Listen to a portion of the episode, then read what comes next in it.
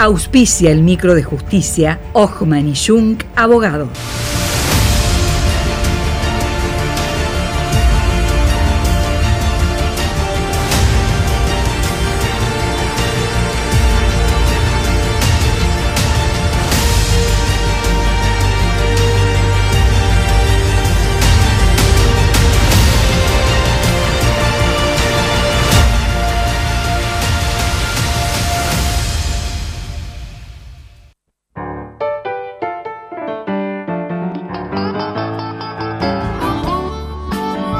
Fallos, tribunales, expedientes. En el 2000 también, Juan Cruz Varela. De justicia y otras malicias.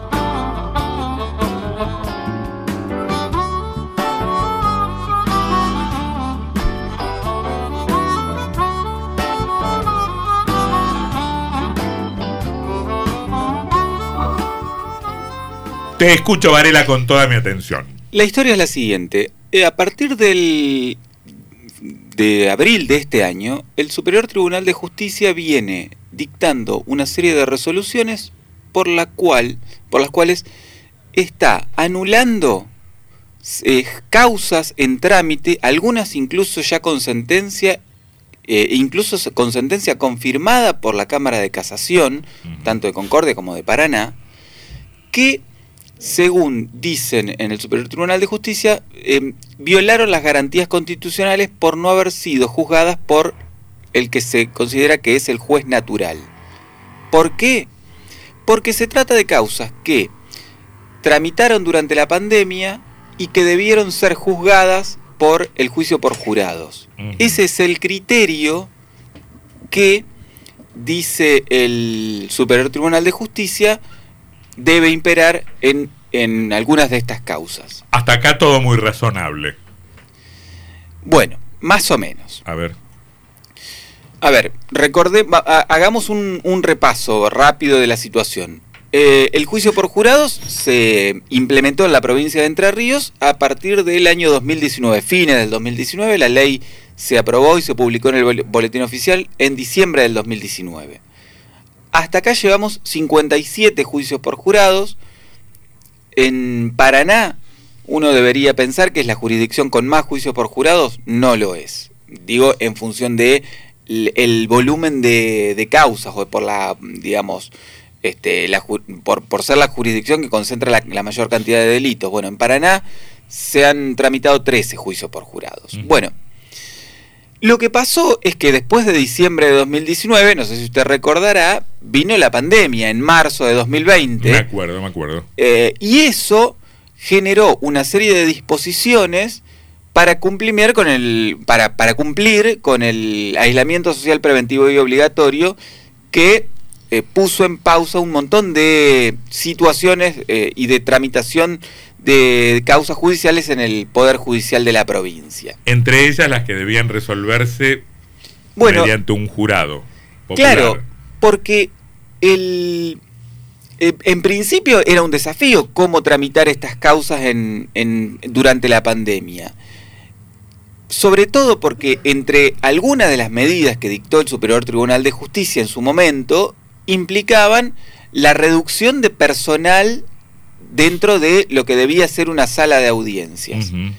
Ese número se limitó al personal mínimo e indispensable y después se le puso un número. 10. Estamos hablando de resoluciones que salieron en los primeros este, días o las primeras semanas a partir de marzo cuando se decretó el aislamiento. Si puede haber 10 personas en una sala para realizar un juicio por jurados, no se puede, porque necesitamos un jurado de 12. siempre el jurado es de 12. El jurado es de 12, 6 varones y 6 mujeres.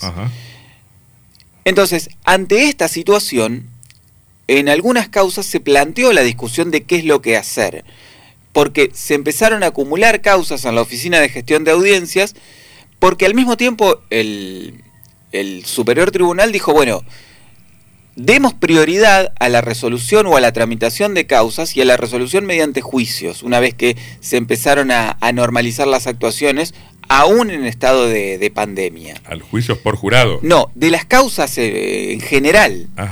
Eh, y la prioridad se le dio a las causas que tenían, a las causas por violencia de género, a las causas que tuvieran personas privadas de la libertad eh, y a las causas que tuvieran en riesgo de prescripción. Pregunto. Sí. ¿Hubo alguna resolución concreta, acordada, firmada del Superior Tribunal o de la Sala Penal diciendo no se pueden hacer los juicios por jurado? ¿No deben hacerse? Bueno, el Superior Tribunal, a, partir de esta situación, cuando se empezaron a acumular causas respecto de que debían tramitar por juicio por jurados, hubo un juez que determinó que, mm, hubo un fiscal que pidió este, no hacerla por juicio por jurados. Una eh, causa en particular. Una causa en particular, eh, que se dio en Concepción del Uruguay. Eh, y se. entonces, a partir de eso, el Superior Tribunal, o mejor dicho, la Sala Penal, por presidencia, con, con, una decisión que tomó Miguel Giorgio en su momento, que era presidente de la Sala Penal, estamos hablando de junio del 2020, lo que dijo fue, vamos a priorizar las medidas, eh, de, las medidas sanitarias y a la vez tratemos de evitar las dilaciones en la tramitación de causas, sobre todo aquellas causas que tienen personas detenidas, a las cuales hay que darle una respuesta. Entonces, para evitar dilaciones, vamos a tramitarlas por normas de juicio común, dijo eh, la sala penal una resolución firmada por Giorgio. Perdón, pero eso, junio del 2020. Eso, eso es interpretado como no hagamos juicios por jurado. ¿E, e, ¿Es, exactamente eso? La causa en particular debía tramitar por un juicio por jurado y lo que dijo fue hagamos un juicio común. Ajá. Y a partir de ahí se empezaron a dar. Em, a ver, ¿por qué lo dijo en estos términos? Porque dicen, estamos en una sucesión de prórrogas de cuarentena, junio del 2020. No sabemos hasta cuándo va a seguir esta situación, entonces tomemos una decisión que le dé respuestas a la gente que necesita una respuesta. Personas, insisto, personas detenidas, causas con riesgo de prescripción, causas por violencia de género, Pero no me principalmente. Estás, no me estás contestando. Esa, esa resolución que se adoptó para un caso particular, fue considerada antecedente, jurisprudencia, orden, este, disposición, resolución o quedaba en el caso particular? Bueno, eso fue dictado para un caso en particular y a partir de ahí el resto de las jurisdicciones eh, en las que se plantearon estas discusiones tomaron ese antecedente. Y decidieron no hacer más juicios por jurado. Decidieron no hacer juicios por jurados por un tiempo, porque recordemos, el primer juicio por jurado fue en noviembre del 2020. Fue, un periodo de cinco meses claro. hasta que se empezó a regularizar eh, y a normalizar la situación. Hasta que llegamos a la nueva normalidad. Algo así. Desde noviembre de 2020 hasta el momento en que todo empezó a normalizarse. Bueno, entonces, en, el, en la ventana junio-noviembre no se hicieron juicios por jurado y se dieron una, cantidad de situaciones que... Este, Pero no es que se difirieron, se, se, hicieron mediante el sistema tradicional, digámoslo así. Claro. Bueno, ¿qué pasó ahora? ¿Por qué estamos hablando de esto? Porque la sala penal, eh, a partir de una, de una, una resolución, en un, de un fallo en un caso puntual, con votos de los otros integrantes de la sala penal, es decir, Daniel Carubia y Claudia Misahuac, ha dicho que se han violado las garantías del juez natural al no tramitar aquellas causas que debían tramitar por juicio por jurado, eh, al haber tramitado por un, juez técnico. ¿Sabes si esto vale para muchas causas, para pocas causas? Eso lo dijo el Superior Tribunal eh, o la Sala Penal en esa misma resolución dice que eh, esto debe tomarse como un criterio a seguir ante casos similares o eventuales planteos que se pueden hacer. Es decir, si, se, si se vuelve a plantear esta situación, debemos remitirnos a este antecedente. O sea, cada vez que un abogado defensor, ponele, o un fiscal que apele ante la sala penal, diga, se ha violado la garantía del juez natural, hay que anular este juicio porque no se hizo mediante el sistema de jurado, hay que darle la razón. Eso es lo que está diciendo ahora la sala penal. Eso es lo que dice la sala penal.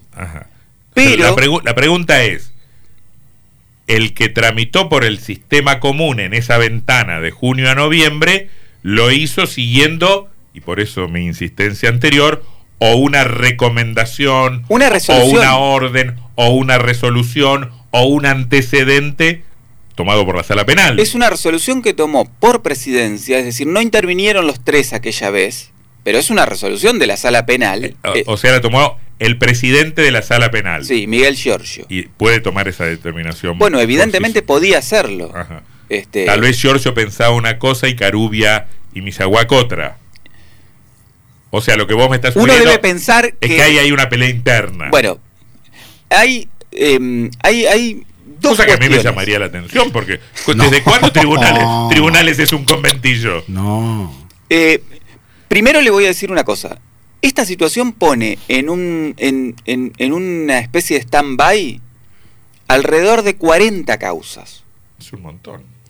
Algunas con sentencia, otras en las que ya se, se, este, en las que no, no, se llegó a realizar el juicio, eh, pero que lo que implica es que las causas se retrotraen al momento de la instancia de la, de la audiencia de remisión a juicio. Claro, claro.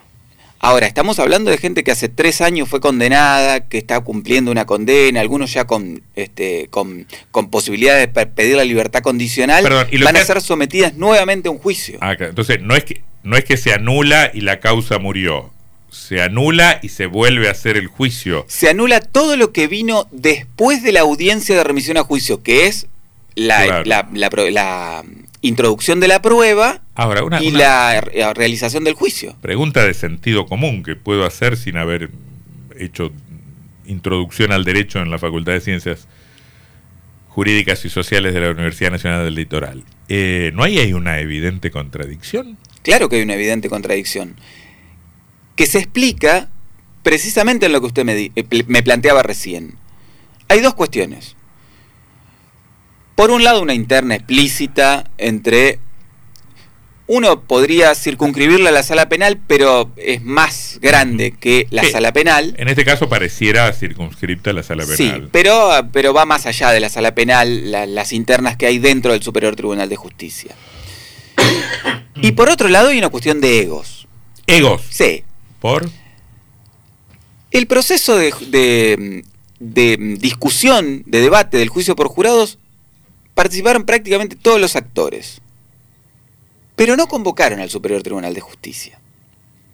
Y algunos quedaron como un poco resentidos. A ver, debemos decir una cosa. En el Poder Judicial, la mayoría dice que está completamente a favor del juicio por jurados y está completamente en contra del juicio por jurados. ¿Y por qué lo dice? ¿Por, por, por corrección política? Porque hay una cuestión de corrección política que este, los, induce a la gran mayoría de ellos. Hay muy pocos que han dicho abierta y públicamente que, que están en contra. Este, entonces, lo que a mí me dicen es que acá lo que se pretende es abrir la discusión sobre el juicio por jurados, eh, generar una serie de reformas que suponen tiene eh, en carpeta el Superior Tribunal de Justicias, que incluye una que es muy importante, con la que probablemente van a coincidir varios actores, que es la opcionalidad. Claro. Darle la opción al imputado, como existe en varias provincias. ¿Eso no está en la ley? No, la ley impone que es obligatorio para todos los delitos que tienen una pena en expectativa de más de 20 años. Y este, eso lo deja en claro las resoluciones que ha dictado el Superior Tribunal de Justicia desde abril hasta acá. Pero suponete que yo soy un, acusado, un imputado en un, en un delito, ¿no? Este, debía juzgarme eh, un, tribunal popular o un, jurado integrado por ciudadanos escogidos al efecto. Eh, y ese tribunal me encontró inocente del delito que se me eh, imputaba. Y bueno, yo quedé inocente, qué sé yo, pero ahora resulta que no sé por qué vía llegó a la sala penal del Superior Tribunal de Justicia. El Superior Tribunal dice: no, se violó el principio del juez natural, eso tiene que hacerse de nuevo. No, eso no pasa, porque el veredicto de no culpabilidad del juzgado es inapelable, del jurado popular es inapelable. No, no, no, no, pero no estoy diciendo eso. Estoy diciendo que en esa ventana, el, que en esa ah. ventana eh, el juez que no, y no un jurado popular me encontró inocente. Y ahora el Superior Tribunal de Justicia dice, no, se violó la garantía del juez natural, qué sé yo, eh, hay que hacer el juicio de nuevo. Yo no tengo derecho al pataleo, se me va a juzgar dos veces por el mismo delito, no es cosa juzgada ya. Se me ocurren sí, un montón eh, de un montón de planteos para hacer sin ser abogado, imagínate los abogados. Claro, hay, hay, un, hay un sinfín de, este, de, planteos que podrían surgir por esto. Yo le hablaba, el, número este de alrededor de 40 situaciones, 40 causas, eh, es una... Este, no es una ocurrencia, pero es, un número indeterminado, es una estimación. 40 que estarían, que, se, que serían susceptibles de llegar a esta, a esta situación. ¿Vos tenés claro ¿Cuántas son las que efectivamente llegaron a esta situación? No. No, yo no tengo claro porque en el Poder Judicial no lo tienen claro tampoco. Yo estuve preguntando este, y, me daban ese número, pero, pero incluye, insisto, causas con sentencia, eh, causas con sentencia confirmada por casación y otras causas que, no han todavía este, llegado a ser juzgadas, que, este, por, diversos planteos que han ido demorando el juzgamiento. Pues estamos hablando también de que se planteaba la celeridad en junio del 2020, mm. o entre junio y noviembre del 2020, y todavía no han, este, no han llegado a ser juzgadas. Sí, a mí me gustaría ver ese antecedente para ver qué, qué, qué dicen los, los, los que votaron en esta dirección, o sea, si la sala penal se hace cargo de de este doble criterio o de esta disidencia interna, no tienen por qué pensar todo lo mismo, ¿no? Este, cada uno tiene derecho, pero lo que, lo, lo, que no pueden hacer es entorpecer, me parece, el servicio de justicia generando, generando un problema donde no lo había. Es como el arquero que las que van al ángulo, las que entren, ahora las que van afuera no me las metas adentro, digamos, generando un problema donde no lo había. Eh, bueno, están los, hay, hay, hay antecedentes, yo recogí algunos fallos este, que, digamos, básicamente plantean lo mismo, una violación del, este, del, del principio del juez natural. Este, después... Lo que pasa es que la violación del... Estamos disertando sobre derechos sin ser abogados, ¿no? Pero el problema de la violación del principio del juez natural es una garantía para el acusado. Claro. Me parece. Y si esa situación benefició al, acusado? Hay que ver si, si eso está planteado. ¿Por qué? la posibilidad de apelar la tienen tanto el Ministerio Público Fiscal como el defensor. Por eso hay lo que usted decía, ¿no? El Superior Tribunal de Justicia, por un lado, eh, dice, eh, saca algunas afuera y por otro lado, digamos, por otro lado, deja entrar las que iban adentro y por otro lado, mete algunas. Porque cuando se planteó esta discusión inicialmente, puertas adentro del, Poder Judicial, dijeron, bueno, esperemos a ver si esto lo plantean los propios defensores en su momento, y si los defensores lo plantean, tal vez haya que hacer lugar.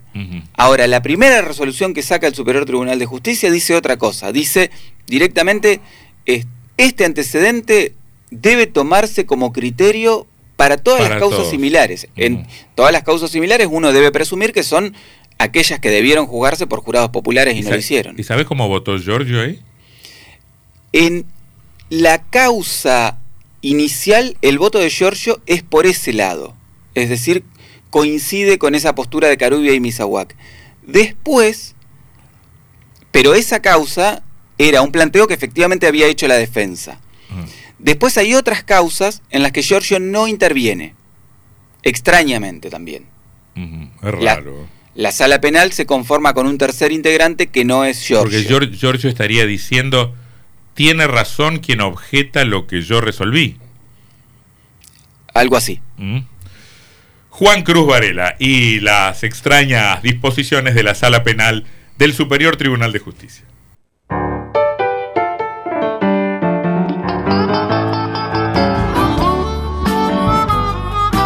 De justicia y otras malicias. Juan Cruz Varela.